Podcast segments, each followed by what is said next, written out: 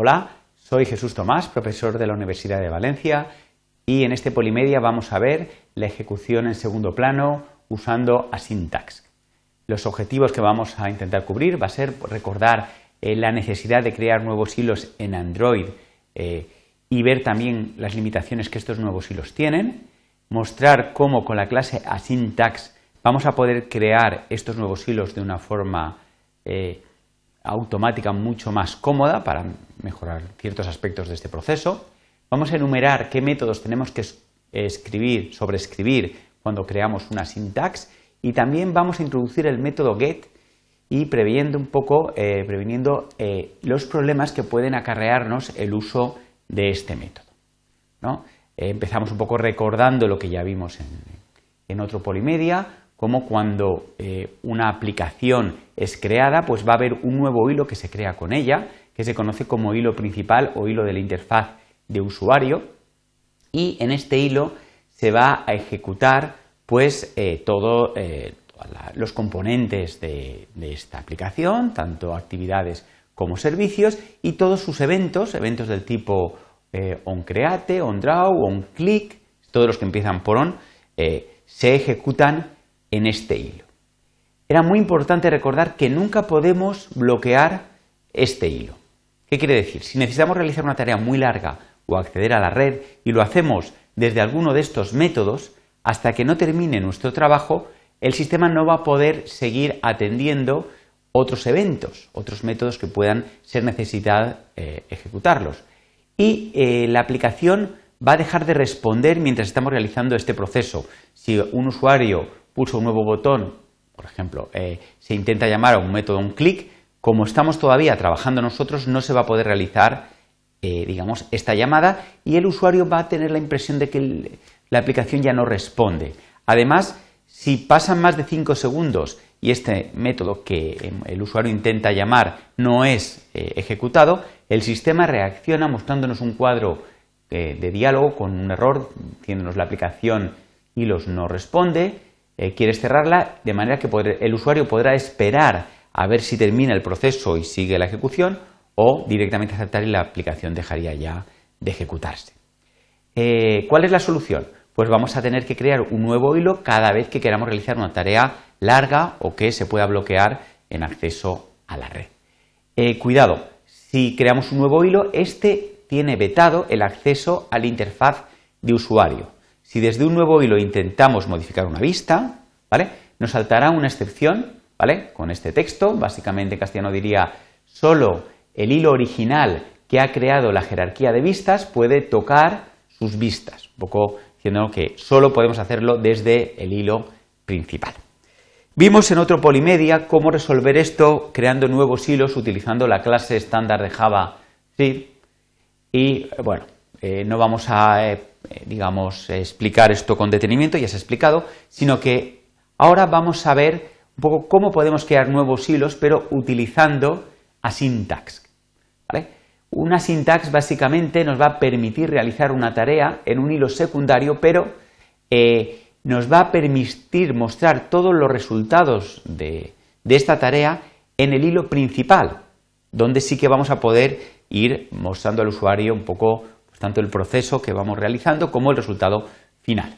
Para crear una syntax tenemos que extender una nueva clase, en este ejemplo mi tarea, a partir de syntax, y es obligatorio indicar cuatro clases que parametrizan este asyntax. La primera clase, parámetros, será la información de entrada a la tarea, ¿vale? A partir de qué información queremos trabajar. Proceso será la información que cada cierto tiempo, cuando estime oportuno, va a ir mostrando al usuario sobre el progreso de esta tarea. Y resultados es el tipo de información que una vez realizada la tarea obtenemos. Eh, estos tres eh, elementos de aquí tienen que ser necesariamente clases. No podemos indicar un tipo básico como int, boolean o double. Eh, si quisiéramos utilizar como parámetro de entrada un simple entero, tendríamos que utilizar la clase integer, que digamos es una clase envolvente, un wrapper, de int. Y perfectamente almacenamos un entero dentro de esta clase integer. Eh, luego vemos que vamos a tener que sobreescribir cuatro métodos eh, onPreExecute es un método que será llamado antes de la ejecución de la tarea, como su nombre indica. Do eh, in background es ya la tarea propiamente dicha, la que realmente se va a ejecutar en un segundo plano. Es a esta tarea donde vamos a pasarle eh, parámetros de la clase parámetros, valga la redundancia. Eh, fijaros cómo hay tres puntos suspensivos detrás de la clase parámetros. Eso quiere decir que el usuario va a poder indicar uno, dos, tres, un número indefinido de parámetros o incluso ninguno.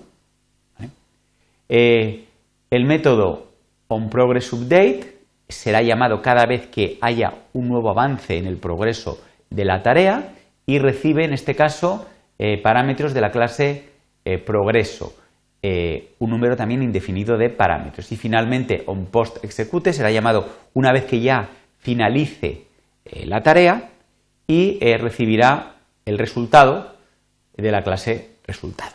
Vamos a explicarlo mejor con un eh, diagrama donde se ve un poco cuándo es llamado cada uno de estos métodos. Lo primero que tenemos que hacer es eh, crear un nuevo objeto que le hemos llamado tarea de la clase mi tarea, definida anteriormente como un descendiente de asyntax. Una vez que ya tenemos tarea, vamos a llamar a su método más importante, que es el método execute, para ejecutar la tarea, pasándole pues en este caso, pues dos o más parámetros de la clase parámetros tienen que ser. Eh, lo primero que va a ocurrir es que se llame al método onPreExecute. Este método es ejecutado en el hilo principal.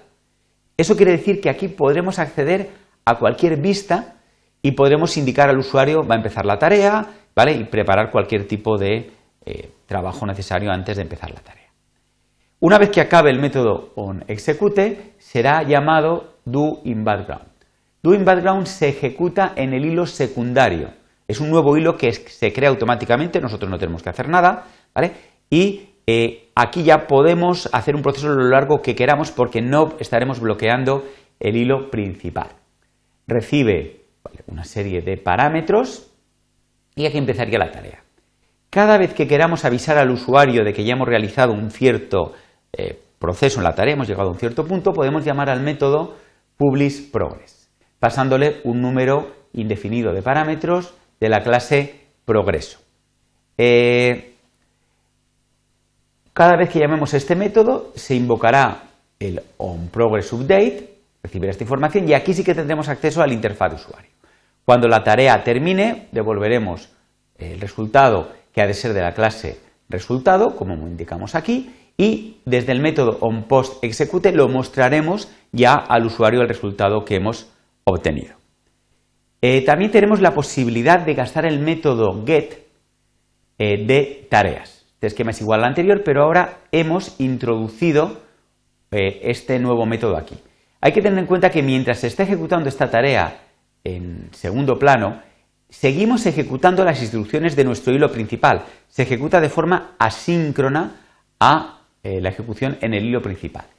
Este método get lo que va a ocasionar es que bloquee esta ejecución hasta que la tarea termine, ¿vale? De manera que una vez realizado esto y cuando ya termine la tarea, volveremos a esta línea. Incluso podemos averiguar en V el resultado que hemos devuelto en el proceso. Eh, puede el método get ir sin parámetros o tiene una sobrecarga donde indicamos el tiempo máximo que queremos esperar y en qué unidades lo indicamos, en este caso 5 segundos, para, eh, digamos, limitar el bloqueo máximo que queremos realizar. Es muy peligroso utilizar el método get. ¿Por qué? Porque eh, si estuviéramos eh, realizando esto desde un evento, un clic de un botón, llamamos a una tarea, esta se ejecutará en un segundo hilo, en un hilo secundario. Pero realmente si luego ejecutamos tarea.get, estaremos esperando a que termine la tarea y estaremos aquí bloqueando el método onClickButton, que es del hilo principal y por lo tanto estamos bloqueando igualmente el hilo principal. Por lo tanto, cuidado con utilizar el método get dentro del hilo principal. ¿vale? Esto realmente no ha supuesto ninguna ventaja a realizar la tarea de forma síncrona, es decir, llamar directamente a eh, lo que hacíamos aquí directamente sin una asyntax. La única ventaja que sí que podemos tener es que el método get eh, tiene una sobrecarga, podemos limitar el tiempo máximo, por ejemplo, a 4 segundos y de esta forma nos aseguramos que, por ejemplo, este acceso a la red o este proceso largo nunca va a tardar más de 4 segundos. Muy bien, pues hasta aquí esta presentación. Como conclusiones, comentar que hemos eh, recordado un poco que no podemos bloquear el hilo principal porque eh, de esta manera es obligatorio crear nuevos hilos si vamos a ejecutar tareas prolongadas o de acceso a la red, que desde estos nuevos hilos no podremos acceder a la interfaz de usuario y también hemos mostrado cómo con la clase asyntax podemos ayudarnos para automatizar un poco todo este proceso. También hemos visto cómo el método get, que puede parecer muy interesante, ha de ser usado con mucho cuidado. Muchas gracias por vuestra atención.